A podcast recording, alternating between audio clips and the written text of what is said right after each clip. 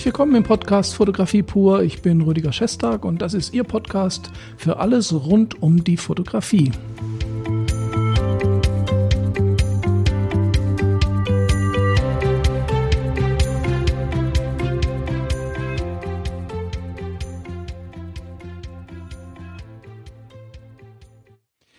Ja, herzlich willkommen. Ich freue mich, dass Sie wieder dabei sind und äh, dieses Mal geht es wieder um ein ja, ein Gestaltungsthema kann man eigentlich sagen. Die Sommerpause ist ja so ein bisschen langatmig, weil viele Podcasts oder YouTube-Kanäle Sommerpause machen. Aber ich dachte, ich muss zumindest zwischendurch auch mal wieder einen Podcast raushauen, sozusagen, damit es nicht ganz so langweilig wird ähm, in der Zeit, in der es ja schönes Wetter gibt, aber relativ wenige Möglichkeiten, Urlaub zu machen. Aber Sie kennen das ja. Äh, heute geht es um, äh, wie gesagt, um Gestaltung. Das Thema ist Fotografie als Sprache verstehen. Und ähm, dieses Thema, das ist ein Teil des Gestaltungskurses an der Akademie. Und bei diesem Kurs geht es ja darum, ja eben, welche Gestaltungsmöglichkeiten gibt es in der Fotografie. Und das hört auch nicht auf beim goldenen Schnitt oder bei solchen einfachen Regeln, die man natürlich auch kennen muss, um sie zum Beispiel zu brechen. Und das gilt ja so gut wie für alle Regeln. Bevor wir loslegen, noch kurz in eigener Sache. Die Kurse, wie zum Beispiel der Gestaltungskurs, aber auch viele andere Einzelkurse, die werden jetzt im August bis Ende August zu 20 Prozent Rabatt reduziert, damit wir das Sommerloch so ein bisschen auffrischen. Können Sie also die Einzelkurse, das gilt jetzt nicht für die Komplettausbildung, aber die Einzelkurse können Sie mit 20 Prozent Rabatt bekommen. Sie können mir auch einfach eine Mail schreiben, wenn Sie Fragen dazu haben. Und jetzt geht's los mit dem Thema. Wenn ich Kurse entwickle für die Akademie, dann meistens mit dem Hintergedanken äh, oder mit dem Wissen der Fragen, die mir immer wieder gestellt werden oder das, was ich sehe, wenn ich Arbeiten in der Ausbildung eingereicht kriege, dann sprechen wir ja über die Arbeiten immer unter der Prämisse, halten die Arbeiten auch professionellen ja, Aufträgen zum Beispiel stand oder sind sie geeignet, um eine Ausstellung damit zu machen oder ähm, interessieren sich die Leute für diese Bilder und wann, wann äh, interessieren sich Leute überhaupt für meine Bilder? Das ist ja also immer die Sache. Viele Leute machen ganz tolle Bilder und erhalten relativ wenig Aufmerksamkeit. Und ich habe festgestellt, dass es natürlich eine Aufmerksamkeit gibt, wenn man so standardmäßige Klischeebilder macht. Ja, den Eiffelturm, äh, den Sonnenuntergang am Meer und so weiter. Da gibt es immer Leute, die feiern das, aber das ist nicht wirklich zumindest habe ich die Erfahrung gemacht, eine Art Wertschätzung, sondern die Leute erkennen etwas, was sie kennen und finden es gut. Wenn man aber richtig tiefere Arbeiten machen möchte, also wenn man den Anspruch hat, mehr zu sagen als nur, schau mal, ein schöner Gegenstand, den habe ich fotografiert. Dann muss man sich etwas genauer damit beschäftigen und dann reicht auch der goldene Schnitt nicht, weil der goldene Schnitt ist natürlich, ja, als Beispiel jetzt, ist natürlich was, was ein Bild ein bisschen aufhübscht oder spannender macht. Das ist ganz klar, nicht jedes Bild, aber natürlich einige Bilder. Aber wir wollen ja was mit der Fotografie erzählen. Und in einer Zeit, in der es nicht mehr sehr teuer ist, hochwertige Kameras, und mit hochwertigen Kameras meine ich jetzt eben nicht nur die Profikameras, jede Kamera, die irgendwie, ich weiß es nicht, 400 bis 600 Euro kostet, macht richtig gute Fotos. Und äh, das Equipment dazu, Lichtequipment ist nicht teuer. Das heißt, es gibt jetzt keinen Grund mehr zu sagen, es geht nur darum, technische, per, technisch perfekte Bilder zu machen. Das ist natürlich schön, wenn man technisch perfekte Bilder macht, aber es ist einfacher geworden, viel einfacher. Die Technik nimmt uns sehr viel ab.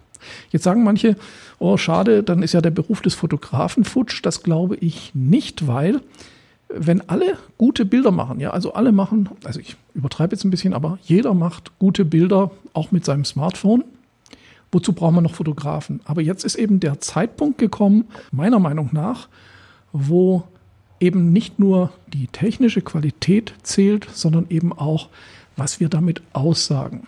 Es ist ja in der Malerei auch so. Es reicht ja nicht zu sagen, die Farbe, mit der ich das Ölgemälde gemalt habe, ist super professionell.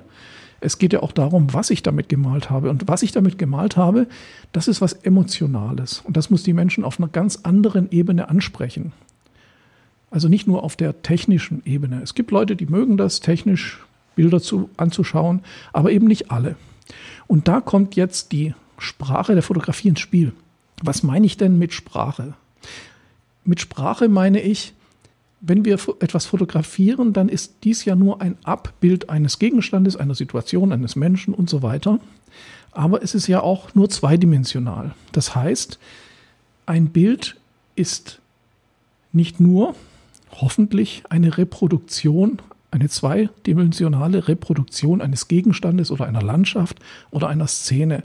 Ich denke, viele Leute sehen das so und wer anfängt mit der Fotografie, der glaubt auch am Anfang, es geht nur darum, etwas, was ich sehe und was gut aussieht, zweidimensional abzuscannen sozusagen. Also ich scanne eine reelle Situation in ein zweidimensionales Bild und dann habe ich es. Und oft werden Sie wahrscheinlich auch enttäuscht sein, dass wenn Sie etwas am Anfang, wenn Sie noch nicht wissen, wie man Fotografien umsetzt, dass etwas, was schön aussieht, auf dem Bild gar nicht schön aussieht. Ein Beispiel haben Sie schon mal eine Wanderung in den Bergen gemacht und haben dann gedacht, mein Gott, ist das steil hier und ist das tief und sind die Berge hoch und wie steil der Weg nach oben geht, dann fotografieren Sie diesen Weg vielleicht mit Ihren Freunden und auf dem Foto sieht es überhaupt nicht steil aus. Ja, das heißt, wir brauchen Begriffe, also grafische oder äh, fotografische Begriffe, die wir benutzen, um das, was wir damit sagen wollen, auch umzusetzen. Also es bedarf einiges an Überlegung, einen steilen Berghang auch so zu fotografieren, dass er steil aussieht. Und da reicht es nicht einfach nur, die Kamera so ein bisschen hin und her zu schwenken. Das ist jetzt nur ein Beispiel. Die Sprache der Fotografie besteht also aus verschiedenen Elementen, die wir benutzen können, um etwas auszusagen. Schauen wir uns auch mal eine normale Sprache an, eine gesprochene Sprache. Da gibt es den Begriff Baum wenn wir jetzt den Begriff Baum nehmen, dann hat er ja erstmal zu nichts, erstmal nichts mit dem Baum zu tun. Also er hat weder die Form noch die Farbe noch die Größe eines Baums. Der Begriff Baum sagt erstmal gar nichts. Und wir assoziieren mit diesem Begriff eben diesen Baum, weil wir das gelernt haben. Und genauso ist in der Fotografie auch. Es gibt Eigenschaften, es gibt Symbole, es gibt ähm, Zitate, es gibt verschiedene Möglichkeiten, etwas auszusagen, was man vielleicht auch nicht direkt sieht im Bild. Und das verstehe ich unter fotografischer Sprache. Und dann habe ich mich äh, vor einiger Zeit hingesetzt und habe überlegt, was kann denn das alles sein? Und jetzt kommen wir zu dem großen Inhalt, den ich eben auch in den Gestaltungskurs einfließen lasse. Und da ist mir dann so viel eingefallen, dass ich gedacht habe, um Gottes Willen, da könnten wir einen eigenen Kurs draus machen. Aber das ist super spannend und das ist so ein Thema, mit dem wird man, glaube ich, nie fertig. Und ich will das jetzt so ein bisschen anreißen, dass Sie mal so ein bisschen Geschmack kriegen und vielleicht sich auch selber Gedanken machen, was kann ich denn tun, um meine eigene Sprache zu finden. Und das hat ja auch mit eigenem Stil zu tun. In, dem, in der gesprochenen Sprache ist es ja genauso. Wie ich die Sprache verwende, äh, werde ich von außen gesehen und dann habe ich auch meinen eigenen Stil und meinen eigenen Charakter. Das sind also alles Sachen, die, ähm, ja, die kann man lernen und die kann man sich beibringen. Und die kann man natürlich auch bei mir in der Akademie lernen. Spoiler. So, ich will jetzt mal ein paar Sachen, ein paar Sachen ansprechen. Fangen wir vielleicht doch mal mit dem klassischen Thema an, was bei mir immer wieder vorkommt. Es gibt, um etwas in der Fotografie auszusagen, Klischees. Klischees, was sind Klischees? Klischees sind ein vereinfachtes, oberflächliches und für jeden verständliches Bild oder Symbol, das einen sehr allgemeinen, eine sehr allgemeine Aussage hat. Ja, also die Klischees werden ja auch in der Werbung viel verwendet. Das ältere Ehepaar sitzt auf der Parkbank beim Sonnenuntergang. Sie kennen alle die vielen tausend Klischees, die man verwenden kann. Und die haben den Vorteil, der Betrachter muss gar nicht lange überlegen, was ist damit gemeint. Also Klischees sind somit das Erste, was man nehmen kann, um etwas auszudrücken. Da brauche ich, glaube ich, gar nicht so viel zu sagen. Da habe ich auch sehr oft schon was gesagt. Da geht es also um gesellschaftlichen Konsens.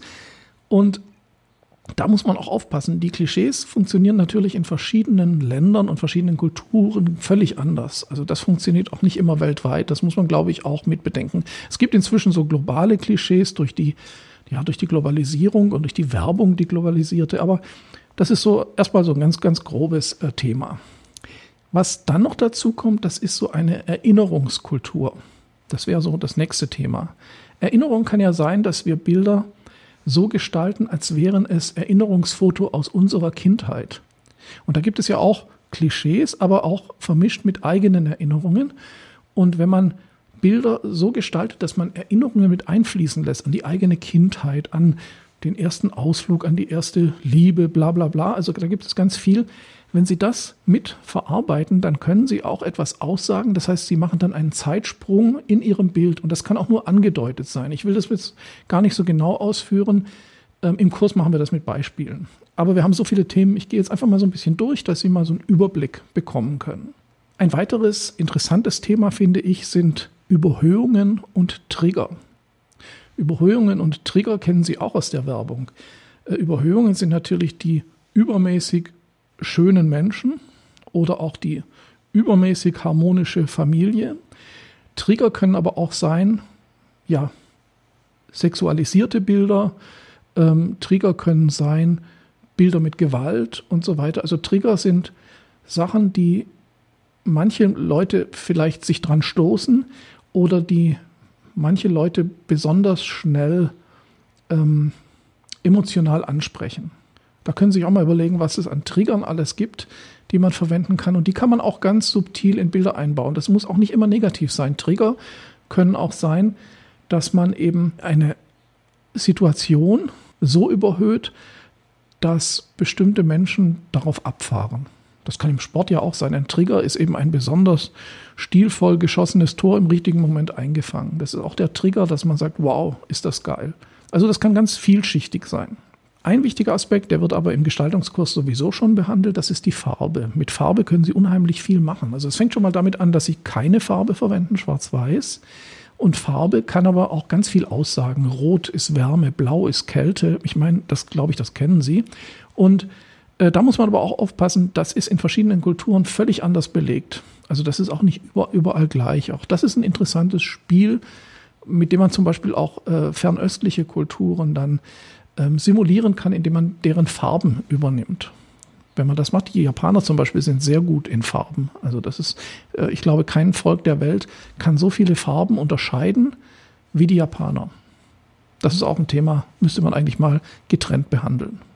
Man kann auch etwas aussagen, indem man etwas weglässt. Also das Ausblenden von etwas, was man eigentlich erwartet im Bild. Wenn ich etwas ausblende, was andere im Bild erwarten, dann mache ich dadurch auch eine Aussage. Ja, ich mache die Aussage, da fehlt was. Da ist ein Vakuum, da muss was rein, da gibt es einen Sog. Auch das ist ein Thema, das man sehr schön mit Beispielen belegen kann. Ein ganz anderes großes Feld ist Grafik also das ganze Feld der Grafik, da, fehlt, da fällt natürlich auch der goldene Schnitt und die Gestaltungsregeln dazu, aber Grafik kann natürlich noch viel mehr. Grafik kann Symbole enthalten, es kann Strukturen enthalten und Linienführung enthalten. Also die Grafik sagt auch viel, ist es eine aufsteigende Grafik, also ein positives Bild, weil wir von links nach rechts lesen. In anderen Kulturen muss man das auch wieder anders sehen, aber da kann man auch sehr viel machen. Ein großes Thema, das ich schon oft besprochen habe, sind Zitate das ist auch ganz wichtig und wird oft unterschätzt. Viele, viele, viele Bilder leben von Zitaten. Warum? Es gibt eigentlich nichts, was noch nicht fotografiert wurde. Ich glaube, das weiß jeder. Und insofern wiederholt man sich ja immer. Und wenn man etwas wiederholt, was besonders prominent war, entweder ein Fotograf, ein prominenter oder ein prominentes Bild, da könnte man zum Beispiel den Schrei als Gemälde sehen, der auch ganz, ganz, ganz oft zitiert wird. Das ist natürlich klar, das kennt man. Äh, aber eben solche, solche klaren gesellschaftlichen oder kulturellen Geschichten, die man zitiert, auch das funktioniert wunderbar in Bildern. Und das kann man auch sehr subtil machen. Das muss also nicht eine 1 zu 1 Kopie sein. Auch wichtig. Vielleicht noch, ich kann gar nicht alles aufführen, aber was auch ganz wichtig ist, ist der Stellvertreter oder die Metapher.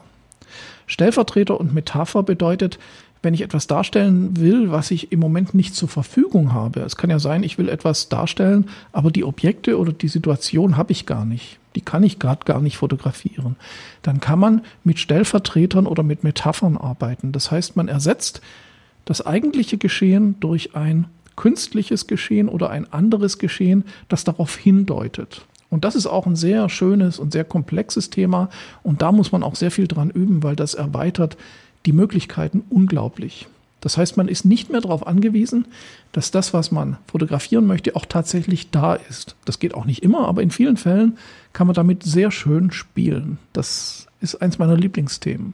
Vielleicht am Schluss noch, ähm, einfach mal um den Überblick so ein bisschen zu schaffen, was auch vielleicht so ein bisschen, ja, also es ist, glaube ich, ein eigenes Thema. Das sind äh, gesellschaftliche Zusammenhänge, also der gesellschaftliche Kontext ähm, Fotografie spielt immer mit gesellschaftlichem Kontext, weil das, was wir als schön empfinden, das ist gesellschaftlich mehr oder weniger definiert und das ist im Kulturkreis festgelegt. Das heißt, äh, ist es die normale Familie, also Mann, Frau, Kind, ist das der gesellschaftliche Zusammenhang, den ich A fördere oder B kritisiere?